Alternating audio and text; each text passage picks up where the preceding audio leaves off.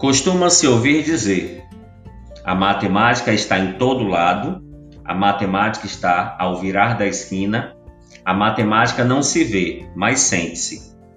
E diziam alguns cientistas e filósofos: o número domina o universo. Pitágoras.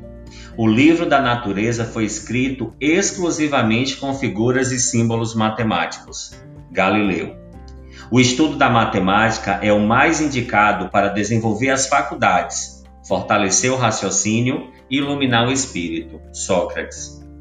Os números são as regras dos seres e a matemática é o regulamento do mundo. Gomes Teixeira.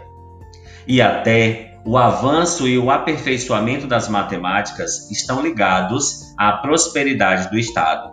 Napoleão Bonaparte. Assim, na engenharia, a matemática é imprescindível à formação dos engenheiros, seja qual for o seu ramo, engenharia civil, engenharia elétrica ou outros. É usado na construção de edifícios, estradas, túneis, metrôs, barragens, portos, aeroportos, fábricas, sistemas de telecomunicações, criação de dispositivos mecânicos, elétricos, desenvolvimento de máquinas, entre outros. A matemática estabelece relações entre diferentes grandezas físicas através de equações matemáticas.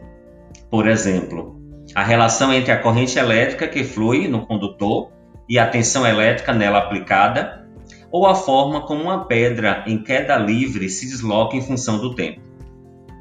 Nos casos mais simples, essas equações contêm apenas multiplicações, adições, entre outras operações.